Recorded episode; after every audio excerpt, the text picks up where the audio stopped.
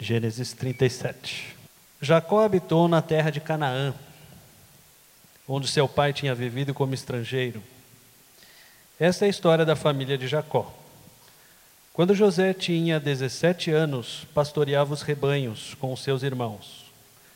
Ajudava os filhos de Bila e os filhos de Zilpa, mulheres de seu pai, e contava ao pai a má fama deles. Ora, Israel gostava mais de José do que de qualquer outro filho, porque ele havia nascido em sua velhice. Por isso mandou fazer para ele uma túnica longa. Quando seus irmãos viram que o pai gostava mais dele do que de qualquer outro filho, odiaram-no e não conseguiam falar com ele amigavelmente. Certa vez José teve um sonho e, quando o contou a seus irmãos, eles passaram a odiá-lo ainda mais. Ouçam o sonho que tive, disse-lhes. Estávamos amarrando os feixes de trigo no campo, quando o meu feixe se levantou e ficou em pé. E os seus feixes se ajuntaram ao redor do meu e se curvaram diante dele. Seus irmãos lhe disseram: Então você vai reinar sobre nós? Quer dizer que você vai nos governar? E o odiaram ainda mais por causa do sonho e do que tinha dito. Depois teve outro sonho e o contou aos seus irmãos. Tive outro sonho, e desta vez o sol, a lua e onze estrelas se curvaram diante de mim. Quando contou ao pai e aos irmãos, o pai o repreendeu e lhe disse: Que sonho foi esse que você teve? Será que eu, sua mãe e seus irmãos viremos a nos curvar até o chão diante de você? Assim seus irmãos tiveram ciúmes dele. O pai, no entanto, refletia naquilo. Os irmãos de José tinham ido cuidar dos, seus, dos rebanhos do pai, perto de Siquém. E Israel disse a José: Como você sabe, seus irmãos estão apacentando os rebanhos perto de Siquém. Quero que você vá até lá. Sim, senhor, respondeu ele. Disse-lhe o pai: Vá ver se está tudo bem com os seus irmãos e com os rebanhos, e traga-me notícias. Jacó o enviou quando estava no vale de Hebron. Mas José se perdeu quando se aproximava de Siquém. Um homem o encontrou vagueando pelos campos e lhe perguntou: Que é que você está procurando? Ele respondeu: Procuro meus irmãos. Pode me dizer onde eles estão apacentando os rebanhos? Respondeu o homem: Eles já partiram daqui. Eu os ouvi dizer: Vamos para Dotã. Assim José foi em busca dos seus irmãos e os encontrou perto de Dotã. Mas eles o viram de longe e, antes que chegasse, planejaram matá-lo. Lá vem aquele sonhador, diziam uns aos outros. É agora, vamos matá-lo e jogá-lo num destes poços, e diremos que um animal selvagem o devorou. Veremos então o que será dos seus sonhos. Quando Ruben ouviu isso, tentou livrá-lo das mãos deles, dizendo: Não lhe tiremos a vida. E acrescentou: Não derramem sangue, Joguem-no naquele poço no deserto, mas não toquem nele. Rubem propôs isso com a intenção de livrá-lo e levá-lo de volta ao pai. Chegando José, seus irmãos lhe arrancaram a túnica longa, agarraram-no e o jogaram no poço, que estava vazio e sem água. Ao se assentarem para comer, viram de longe uma caravana de ismaelitas que vinha de Gileade seus camelos estavam carregados de especiarias, bálsamo e mirra, que eles levavam para o Egito. Judá disse então a seus irmãos: Que ganharemos se matarmos o nosso irmão e escondermos o seu sangue? Vamos vendê-lo aos ismaelitas. Não, toca não tocaremos nele, afinal é nosso irmão, é nosso próprio sangue. E seus irmãos concordaram.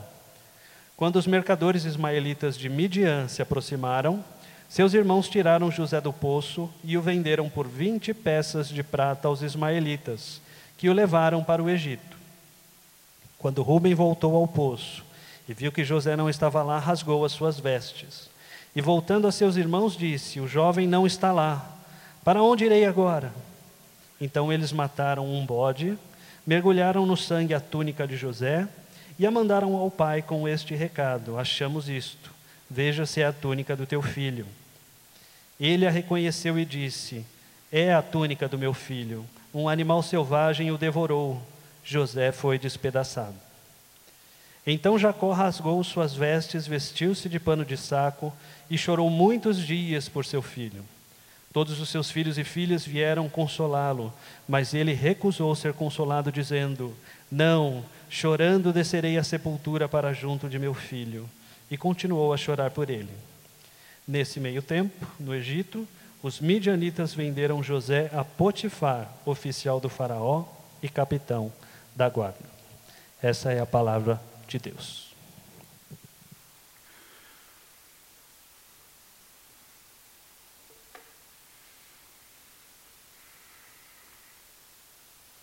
Vamos orar mais uma vez? Pai, nos dirige enquanto a gente olha para a vida de José e nos dá o teu espírito para que possamos entender a tua palavra e, mais do que entender a tua palavra, possamos aplicá-la de maneira fiel à nossa vida, visando a transformação, a imagem do teu filho. Nos dirige e nos orienta. Oramos assim em nome de Jesus. Amém. Esse é o último episódio dessa série de Gênesis. Estamos encerrando e vamos falar daquele que é o último dos, dos grandes personagens do livro de Gênesis, que é José, filho de Jacó. Então, não vou fazer um resumo aqui grande daquilo que nós vimos, mas começamos, obviamente, lá no primeiro episódio e falamos sobre o Deus que cria todas as coisas a partir do caos, e então do caos ele faz a ordem, faz o cosmos. Depois vimos que o homem caiu, depois vimos que o pecado se alastrou, se difundiu no mundo, Deus teve que lavar tudo de novo para ver se a coisa melhorava. E aí passamos por Babel, ah, chegamos ah, ali na, na família de, de Abraão, e então, a partir de então, a gente começou a olhar para os personagens do livro de Gênesis. E é muito interessante você ver que de todos os personagens que nós temos aqui no livro de Gênesis, José é aquele que recebe mais atenção, ou é aquele cujos eventos de sua vida são descritos com mais é, empenho do autor. É, é, uma, é uma coisa dramática você ler a, o livro, essa porção que vai aqui do final do, do capítulo 36, o final do capítulo 36, até o início do capítulo 48, você tem então a, toda a história de José sendo narrada com riqueza de detalhes. Ah, parece que nós estamos diante de um épico, de um drama, de um, de uma, de um movimento ah, extremamente rico em detalhes, em emoções e em ah, tragédias também. Você, se você conhece um pouquinho da história de José, você sabe que José foi aquele cara que quando você começa a ver a vida de José, dá depressão, né? Parece que dá, dá vontade, às vezes, de cortar os pulsos quando você começa a ler a vida de José, porque nada dá certo na vida desse cara. Tudo dá errado. Ele, ele só, só se dá mal, esse cara, coitado desse menino. E quando a gente olha com mais cuidado, a gente percebe que, na verdade, José, ele é um pouco espelho da nossa alma, porque ele relata para nós esses capítulos finais do livro de Gênesis, eles vão falar para nós da vida como ela é. Vão falar para nós do que, que significa viver no mundo caído. O que, que significa ser um agente e servo de Deus num mundo caído. E aí vai mostrar para a gente a vida como ela é. Vai mostrar para a gente o que, que acontece. E é muito interessante porque a gente começa a ver a, a elementos que ah, são muito mais reais e muito mais comuns na nossa vida do que a gente imagina. Por exemplo, você chega aqui no, no livro de no livro no capítulo 37 e você olha para o, o, início do capítulo 37, especialmente o versículo 3, você vê lá e descobre que José ele estava numa família de vários irmãos, ele tinha 11 irmãos, ele é, era filho de Jacó, Jacó era um homem rico, Jacó era um homem próspero, Jacó era um indivíduo que tinha a riqueza à disposição, já tinha se estabilizado na vida, tinha quatro mulheres: Raquel, Lia, Bila e Zilpa. A, a, a Raquel, nessa altura do campeonato, já faleceu, e então você tem aqui a, essa família. vivendo ali naquela terra de Canaã, foi na terra em que Deus tinha prometido para Abraão, o bisavô de José, por, com, por jura, em, sob juramento. Agora, uma coisa que a gente não, não percebe muitas vezes quando a gente está lendo esse texto, é que, embora a gente esteja falando de uma família que a gente fala, oh, aquela família da Bíblia, né? É aquela família que. É, é, o, é interessante que o autor bíblico ele não tem interesse nenhum de descrever para nós uma realidade que a gente tem que ah, só ficar imitando, idolatrando, ou pintar os personagens bíblicos como se fossem perfeitos e, e como se fossem sem defeito nenhum. É o contrário, é interessante que o autor bíblico ele começa a mostrar para a gente que nessa casa, que aparentemente, se você olha de maneira superficial, está tudo certinho, tudo perfeito, todo mundo, o papai é rico, família está lá, tudo estabilizado. Na verdade, essa, essa família é uma família cheia de problemas. Porque o versículo 3 diz para nós que José, Israel, Jacó, ele gostava mais de José do que qualquer outro filho. E para entender isso, a gente precisa relembrar um pouquinho dos eventos que aconteceram na vida de Jacó, o pai de José. E a maioria dos estudiosos, eles tendem a explicar essa, essa preferência que José, que, que Jacó tinha em relação a José, por causa não somente do fato de que ele era o filho mais velho da, da, do grande amor da vida de Jacó, que era Raquel, mas ele era também, ele tinha sido Jacó um filho rejeitado. Se você esteve aqui com a gente quando a gente falou sobre Jacó, a gente descobriu que no início da vida dele, ele tinha sido um filho rejeitado pelo seu pai. O seu pai Isaac amava Esaú e não Jacó. Jacó, lembra, era aquele menino da casa, que estava em casa, que o pai gostava mais do mais velho, do Esaú, porque o Esaú era guerreiro, era valente. E nos parece que embora Freud tenha falado muita besteira, aqui eu acho que Freud explica, né? Ah, aquela rejeição que ele percebe, ah, que ele viveu e experimentou, ela, ela, ela, ela, se manifesta na vida de José, num movimento pendular em Jacó, porque já que ele, é o, ele era o rejeitado, agora ele vai dar preferência, agora ele vai escolher. E ele ama José mais do que todos os outros filhos. E é interessante você ver que esse texto, ele, ele fala para nós que por causa disso ele mandou fazer para ele uma túnica longa. E essa expressãozinha hebraica aqui, ela é bem difícil de traduzir. Então os tradutores, de maneira geral, tentam traduzir como túnica longa ou túnica de várias cores. Mas o que está em jogo aqui é o fato de que nós estamos falando de algo que foi feito com extremo cuidado.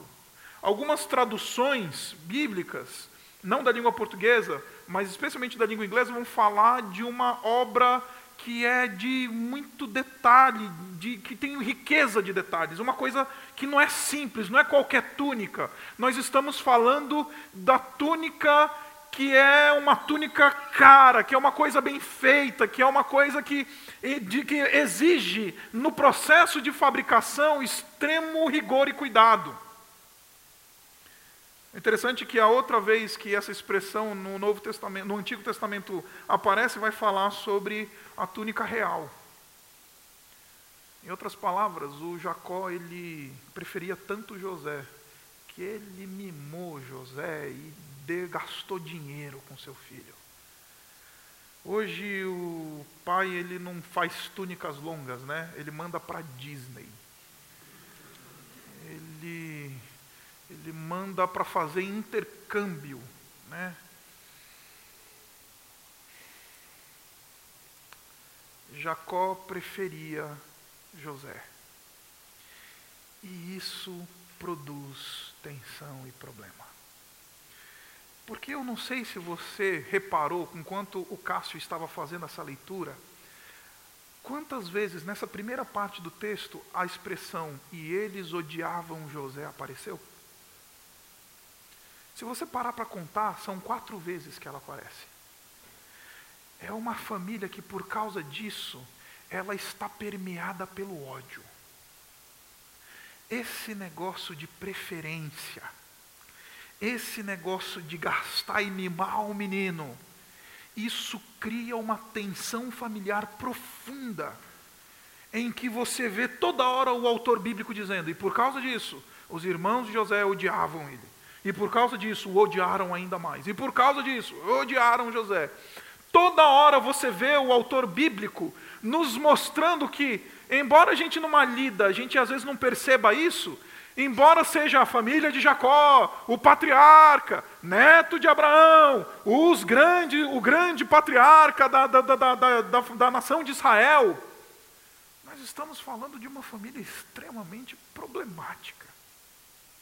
Um homem com traumas, um homem que não sabe lidar com seus filhos, ou solta demais, ou prefere demais, porque o texto nos diz que é, José, ele, ele era o, o X9, né? ele era o, o, que queimava o filme dos, dos pais, dos pais, não, desculpa, dos irmãos, e ia lá e contava da má conduta do, dos irmãos para o Jacó. Ó oh, papai, ó, tá vendo o que esses caras estão fazendo?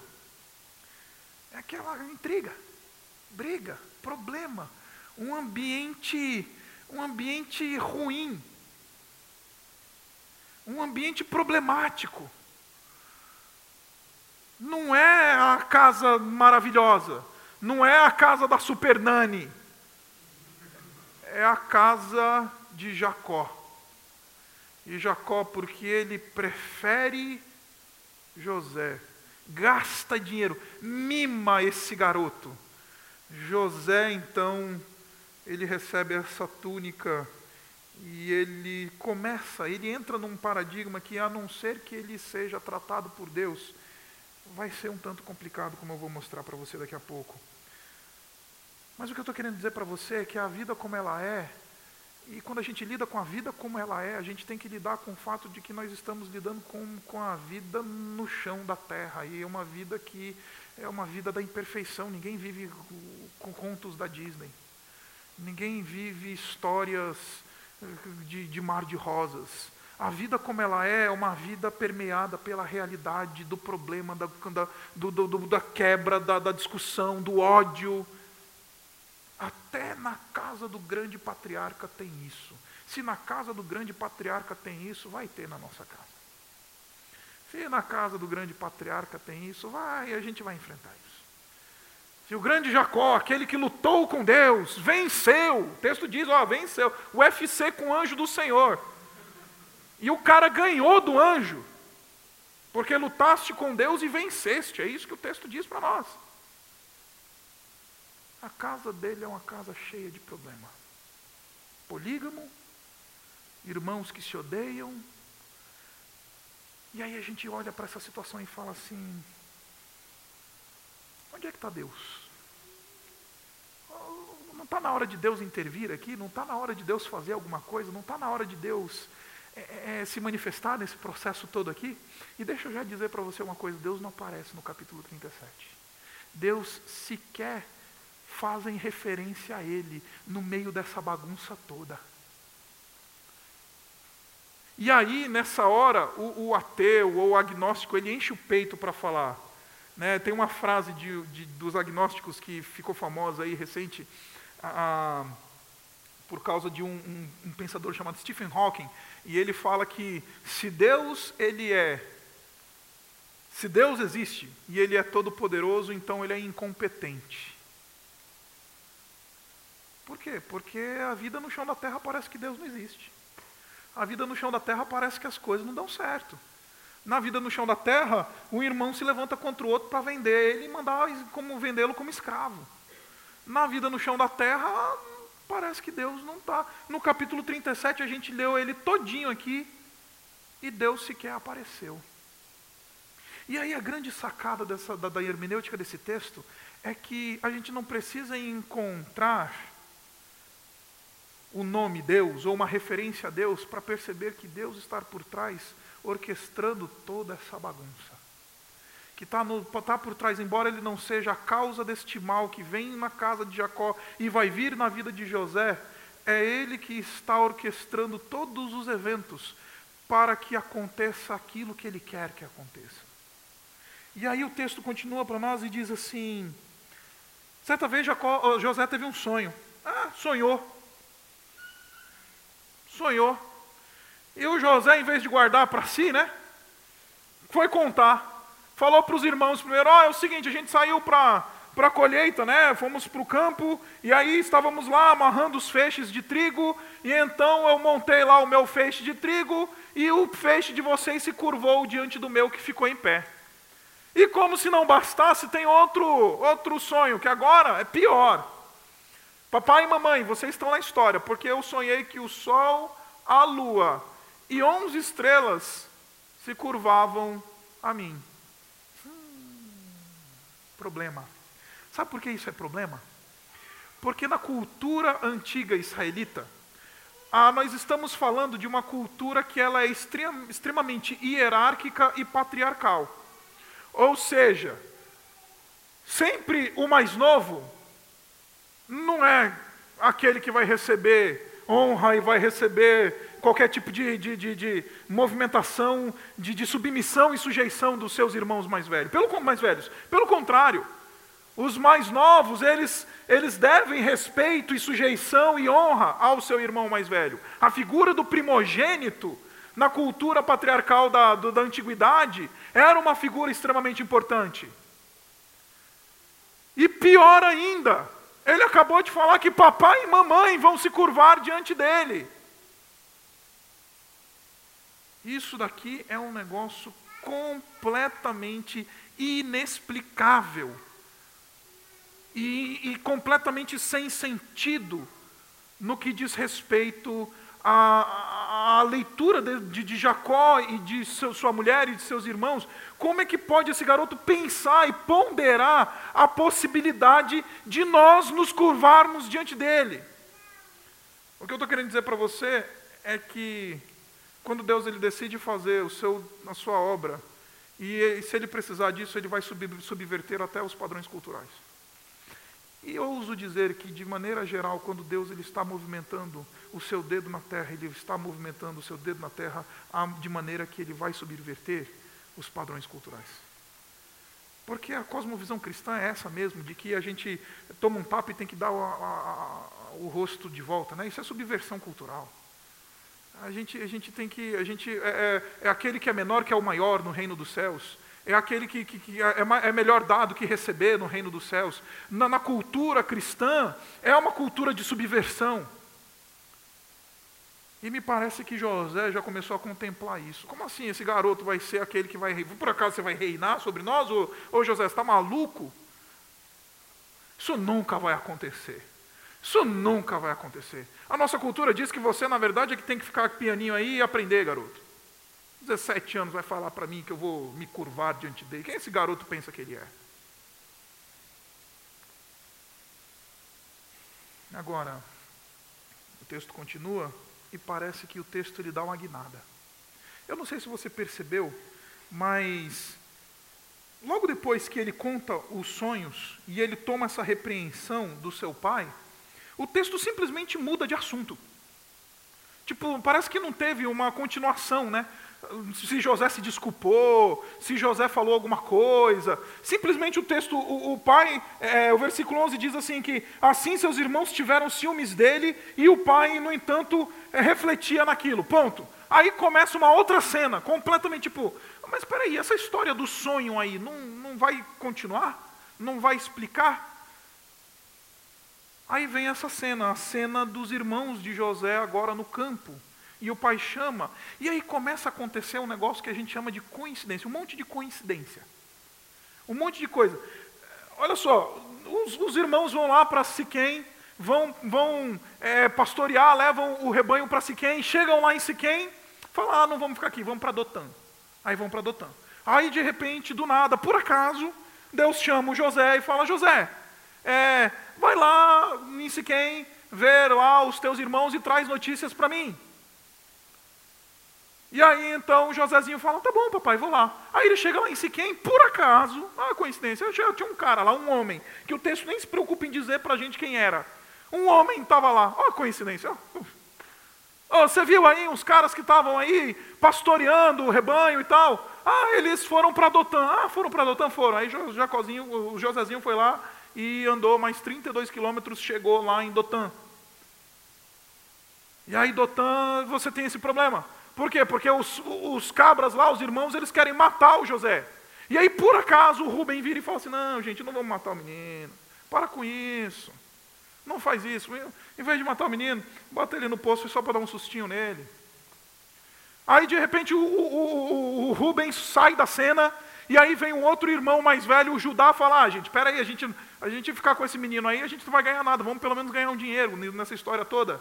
Vamos vender esse menino, porque por acaso, olha só que interessante, por acaso está passando aqui uma caravana de, de midianitas indo para o Egito, e, e, a gente vamos fazer o seguinte, vamos vender o Josézinho, porque ó, já que está aproveitando aqui a boca aqui, vamos resolver o negócio. E aí você vê esse monte de evento acontecendo, um atrás do outro, essas séries de coincidências acontecendo, e você vira e fala assim, cara, que, que, que vida louca é essa, né?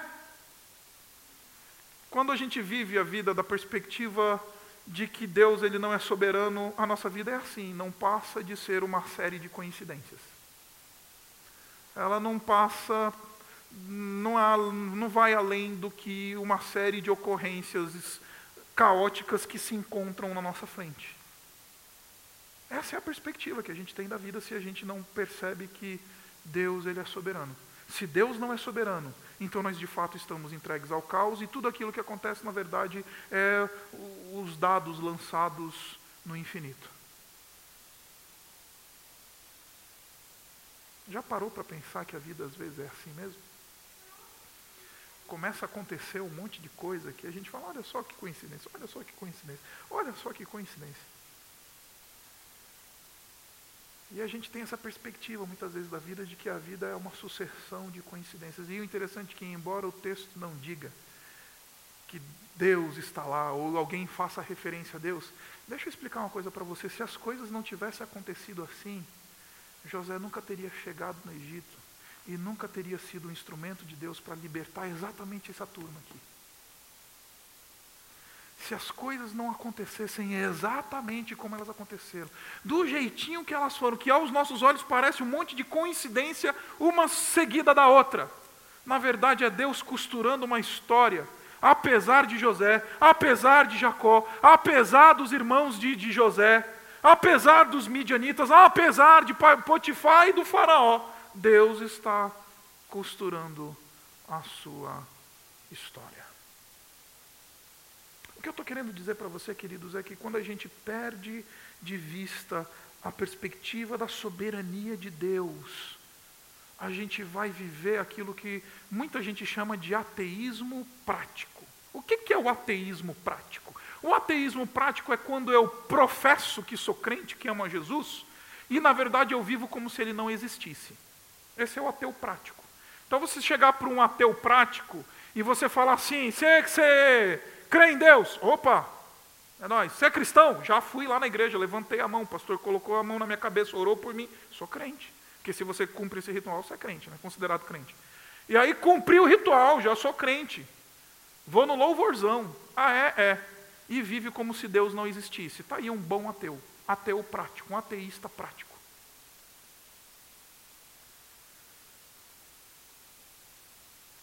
Quem não tem a perspectiva da soberania de Deus é um ateísta prático.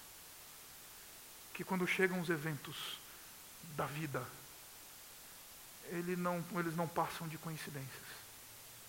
E aí é que está a grande sacada do, do, autor de Gênesis 37, porque ele está fazendo isso de propósito, está dizendo assim: está vendo isso tudo que aconteceu? Sabe qual é a probabilidade disso tudo acontecer? De repente está passando a caravana dos midianitas, os caras, o Jacó ter dado essa ordem, eles terem ido para Dotã, e aí, ter, cara, é, é, é uma em milionésimas vezes. Porque Deus está conduzindo e Deus está fazendo o seu plano concretizado. Agora, por que, que eu estou focando isso daqui? Porque eu quero chegar onde realmente quero chegar. Enquanto da perspectiva do Jacó, de outros, é a perspectiva do ateísmo prático, a perspectiva de José é a perspectiva da dor. José é o perseguido. José é o indivíduo odiado. José é aquele que em toda a trama é o que paga o pato. Primeiro, ele é o cara odiado dentro de casa. E aí é interessante, você vê o texto ah, no versículo 21, é, é, ele diz assim: ah, Quando Rubem ouviu isso, tentou livrá-lo das mãos deles, dizendo: Não lhe tiremos a vida. E acrescentou: Olha só que interessante.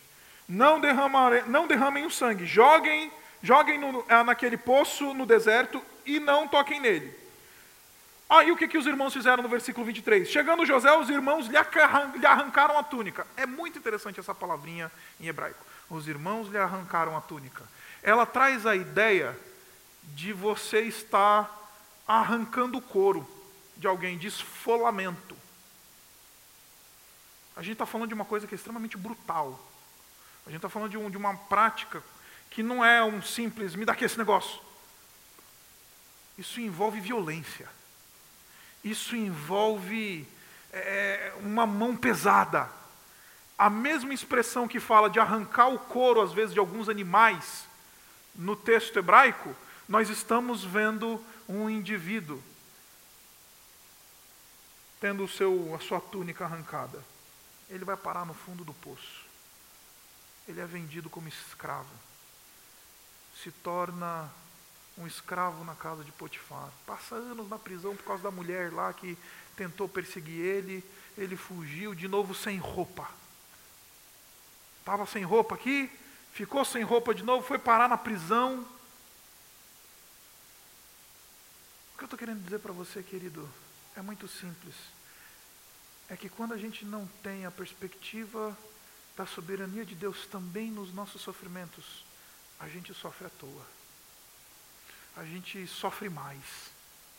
A gente, a gente, como a gente, como a gente não tem um porquê para os sofrimentos que a gente enfrenta, aí a dor ela é mais aguda, porque às vezes a gente, quando a gente sabe por que a gente está sofrendo, por exemplo, essa semana chegou um rapaz para mim e falou assim, pastor, estou com um problema financeiro. Eu falei, qual que é a razão do problema financeiro? É a crise? Está desempregado? Ele falou, não. Eu falei, qual que é? Me endividei. Aí eu falei, aí ele falou assim, ora por mim, pastor, porque as crianças lá em casa estão começando a ficar mais chateadas porque não está dando para comprar as coisas e tal. Aí eu virei, você se endividou por quê? Aí ele ficou meio sem graça. Na verdade, ele estava querendo dizer, eu me endividei porque eu não administrei bem os meus recursos. Aí esse tipo de sofrimento a gente não sofre tanto, né? Esse sofrimento a gente entende, ah, eu fui sem vergonha, não usei bem o meu cartão de crédito, não... a gente até lida bem com ele, né? Agora, o duro é lidar com o sofrimento que a gente não sabe explicar porquê, né? Chegou uma, um senhor e uma senhora para mim, algum tempo atrás. Falou assim, pastor, por quê? Por que o quê? Por que, que meu filho, com 23 anos, foi atropelado numa dessas ciclovias aí e morreu? Eu não sei. Então, é por isso que dói. Porque se a gente soubesse dar um porquê para essas coisas, a gente, a dor ela ameniza, né? Você se encontrou, um, dói, mas ameniza. Agora diz C.S. Lewis: sofrer sem razão é a pior das dores. Sofrer sem ter um, um movimento que explique para nós por que, que a gente está sofrendo é o pior do, das dores. E o interessante é que esse é o caso de José. Ninguém contou para José que Deus, na verdade, estava costurando um movimento de livramento que lá na frente ele vai ser usado por Deus para trazer o livramento e a salvação para o seu próprio povo. José está enfrentando os seus irmãos lhe rejeitando, lhes odiando. José enfrentou toda essa perseguição e sofrimento. José foi, a, recebeu lá, foi vítima de falso testemunho, passou e ficou anos na prisão. Ninguém explicou para José por quê. Ninguém chegou para José e falou assim: José, é o seguinte, você está sofrendo porque você falta fé. Conhece essa história? Você está sofrendo porque Deus é fogo consumidor. Conhece essa história? E como você não trouxe o dízimo esse mês, então é isso que está acontecendo. Você está sofrendo, José, por causa disso, disso e disso. José é um garoto de 17 anos de idade que mal aprendeu a viver e sofre do início ao fim. O que eu estou querendo dizer para você, queridos, e eu não vou tentar explicar para você por que, que a gente sofre, por que, que a vida ela, ela tem essa cara para a gente de uma sequência caótica de eventos e uma sequência caótica de, event, caótica de eventos que nos fazem sofrer. Eu não vou tentar explicar para você, porque a única explicação que eu tenho é a explicação bíblica, porque nós vivemos no ambiente da queda. E estar no ambiente da queda significa estar sujeito ao sofrimento, ele pode bater na gente a qualquer momento. Agora, o que eu vim dizer para você é que a história de José redime tudo isso na nossa vida. Abre lá no capítulo 45 comigo. E o capítulo 45 fala quando José, agora anos mais tarde, se encontrou. E o que, que aconteceu? José foi lá para a casa do Potifar, aí ele tinha lá aquela mulher lá que tentou, a mulher do Potifar, que não tem nem nome, que tentou lá fazer as coisas lá com ele, né? E aí José fugiu, aí foi colocado na prisão, aí José ficou na prisão, pastando na prisão, encontrou lá o copeiro do rei, o padeiro do rei, os caras esqueceram dele, ele ficou lá na prisão, até um dia que um cara se lembrou, ah não, na verdade tinha um, um, um hebreu lá na prisão que ele, ele, ele interpretou os meus sonhos, ô oh, rei, já que você está atormentado aí por sonhos, eu vou, eu, traz ele aí. Aí parece que a coisa vira de jogo, né? O José se torna agora o primeiro ministro da monarquia egípcia. E aí vem a fome na terra. E os, quem é que vai aparecer no caminho dele de novo? Oh, por acaso. Os outros irmãos, os dez, porque o Benjamim ficou na casa do papai e os dez aparecem lá no Egito, lá, por acaso. E aí o versículo 8 do capítulo 45 diz uma coisa interessante, José se revelando para os seus irmãos agora, com a toga do príncipe, ele diz assim: Assim, não foram vocês que me mandaram para cá, mas sim o próprio Deus. Ele me tornou ministro do Faraó e me fez administrador de todo o palácio e governador de todo o Egito. Voltem depressa a meu pai e digam-lhe: Assim diz o seu filho José: Deus me fez o Senhor de todo o Egito, venham para cá, não, vem para cá, não te demores. Aqui é José velho. A melhor estimativa é que ele tinha por volta de 50 anos de idade. E aqui José está olhando para trás. E ele está falando, gente, a vida como ela é, ela é assim mesmo. Só que a gente precisa ver a vida da perspectiva da soberania de Deus, porque Deus ele vai construir a história de livramento dele e o movimento de graça dele, independente do que nós somos. E tudo o que aconteceu era o dedo de Deus para promover livramento. Tudo que José passou era o dedo de Deus. E de novo, eu não estou dizendo para você que Deus ele fez José para sofrer. Porque então José, Deus seria o responsável pelo sofrimento de José. E eu não estou falando isso, eu não acredito que Deus tenha criado o mal. Mas porque nós estamos enfrentando uma realidade da queda, e o mal é a razão, o mal que existe na terra é por causa do pecado e do mal que existe, que vem do, do Éden. Então, por causa disso, então nós sofremos. Mas, de novo, Deus, Ele orquestra o sofrimento.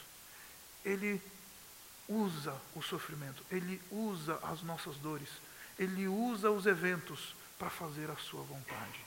É por isso que Paulo, em Romanos 8, versículo 28, vai dizer que todas as coisas cooperam para o bem daqueles que amam a Deus.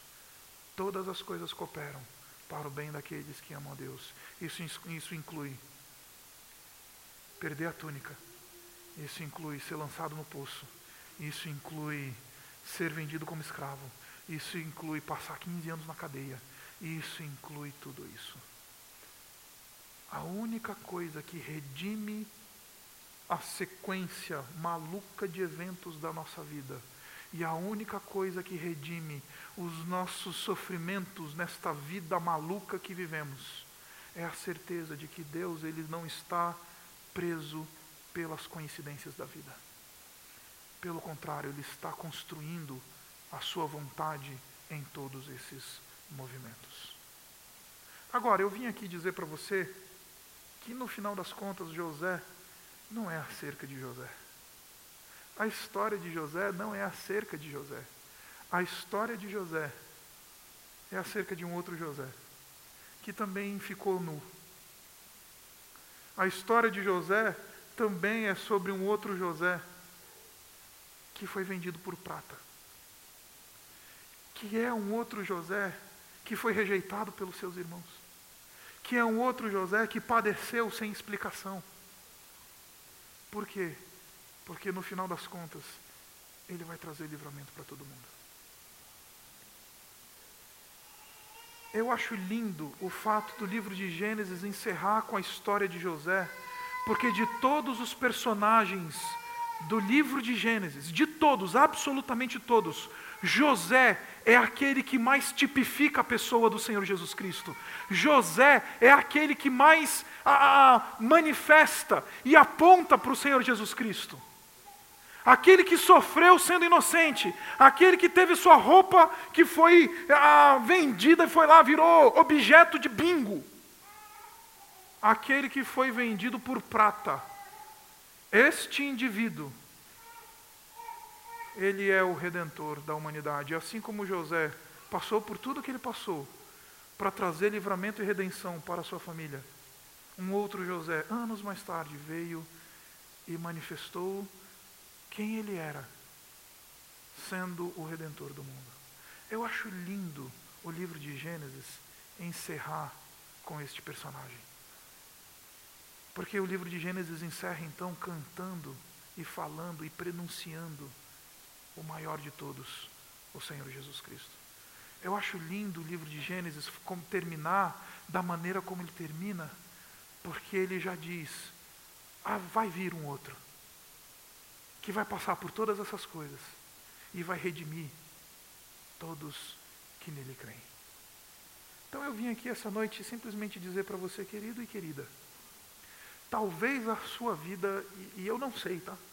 Mas talvez a sua vida esteja bem bagunçada e você está olhando para ela da perspectiva das coincidências e falando assim: minha vida é uma sucessão de eventos desordenados. Talvez você esteja num momento em que você está se perguntando: por quê, né? Por quê? Por que os meus irmãos me perseguem? Por que, que eu estou sendo lançado no poço? Por que, que eu estou sendo vendido? Por que, que eu estou sendo perseguido? Por que essas coisas? Eu não sei dizer para você, eu não vou ter uma fórmula mágica gospel para dar para você. Eu vim dizer para você uma coisa muito simples. Deus está costurando os seus propósitos na história. Aquele sonho que José teve, ele se concretizou. José não sabia o que ia custar ter o sol, a lua e as estrelas se curvando diante dele. José não sabia o que ia custar ter os feixes de seus irmãos se curvando diante do, do dele. Mas Deus ele vai cumprir o seu plano. Deus fez o sol, a lua e as estrelas se curvarem diante de José. Deus fez os feixes dos irmãos se curvarem diante do, de José. Ainda que isso tenha envolvido dor, sofrimento, perseguição e angústia. Então, o que eu vim dizer para você essa noite é muito simples e é o beabá da vida cristã. Olha para o teu Senhor. Independente da situação que você esteja vivendo, a única coisa que redime a nossa experiência é fé no Senhor Jesus Cristo e a profissão que afirma que Ele, o Senhor, é o nosso Deus, é o nosso refúgio, é a nossa fortaleza, Ele é o nosso socorro bem presente na tribulação, porque só quando a gente afirma um Deus soberano sobre todas as coisas, nós podemos recitar: todas as coisas cooperam para o bem daqueles que amam a Deus. Porque se não houver um Deus soberano, então de fato estamos entregues ao caos. Então de fato estamos entregues a uma sucessão louca de eventos, a umas coincidências na vida, ou aos encontros e desencontros, como está muito na moda falar hoje em dia. Só quando afirmamos um Deus soberano podemos de fato professar: todas as coisas cooperam para o bem daqueles que amam a Deus e que são chamados segundo o seu propósito. José, você teve um sonho? Tive. É legal, né? É. Você não sabe o quanto vai te custar, mas vai valer a pena. Abaixe sua cabeça.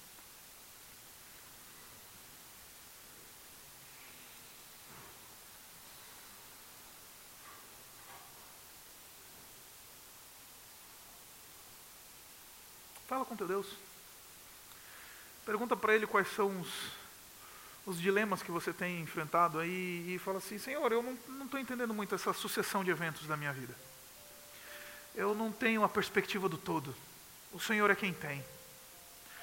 Eu tive um sonho aí. Talvez Deus falou com você e te deu alguma promessa. Te deu um plano. Então eu queria que você falasse assim: Senhor, eu estou aqui. As coisas estão acontecendo sem que eu consiga explicar porquê. Os eventos são esses. A dor é essa. A angústia é essa. Mas, Senhor, eu quero entregar nas tuas mãos e me agarrar ao fato de que tu és soberano.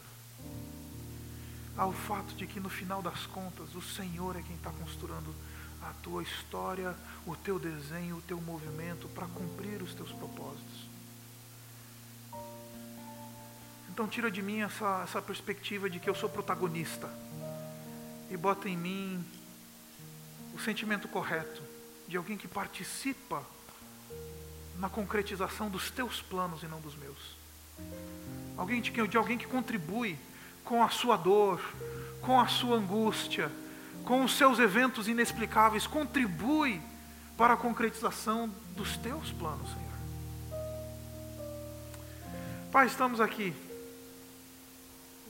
é tão precioso encerrar o livro de Gênesis olhando para José, vendo essa história. Que quem não conhece a Ti, quem não olha da perspectiva da soberania de Deus, vai achar a coisa mais maluca do mundo. Mas, Pai, Tu estás conduzindo, Tu orquestras o caos no final das contas a gente sabe que esse José está apontando para o teu filho, que também foi vendido, também foi despido. E Pai, ajuda-nos a perceber que tudo isso tem um propósito teu no final. Ajuda-nos a olhar para as nossas dores, não como nossas dores, mas como movimentos teus na nossa vida, na concretização, ó Pai, de um plano muito maior do que a gente mesmo. Ajuda a gente a olhar para aqueles eventos inexplicáveis da nossa vida como matéria-prima da história que o Senhor está construindo. E nos dá, ó Pai, essa perspectiva da vida como ela é, de que ela só vai fazer sentido quando a gente percebe a tua soberania e a tua graça. Quando a gente percebe que soberanamente o Senhor está concretizando os teus planos graciosos. E aí a gente vai conseguir lidar com a vida. Aí a gente vai ver como ela é, as nossas imperfeições, as nossas imperfeições familiares, tudo aquilo que está acontecendo na nossa vida. Elas, essas coisas todas vão ser redimidas à medida em que a gente se coloca na cruz. À medida que a gente se encontra com o Senhor Jesus Cristo. Aquele que entende muito bem o que, que significa todas essas coisas. E ajuda-nos, ó Pai, a nos agarrar a Ti, em Ti no fato de que tu és um Deus soberano, refúgio presente, que controla todas as coisas e que por isso está conduzindo a história, apesar do mal que existe, para manifestar a tua glória e a tua bondade. Nós te louvamos e nós te agradecemos em nome do Senhor Jesus. Amém.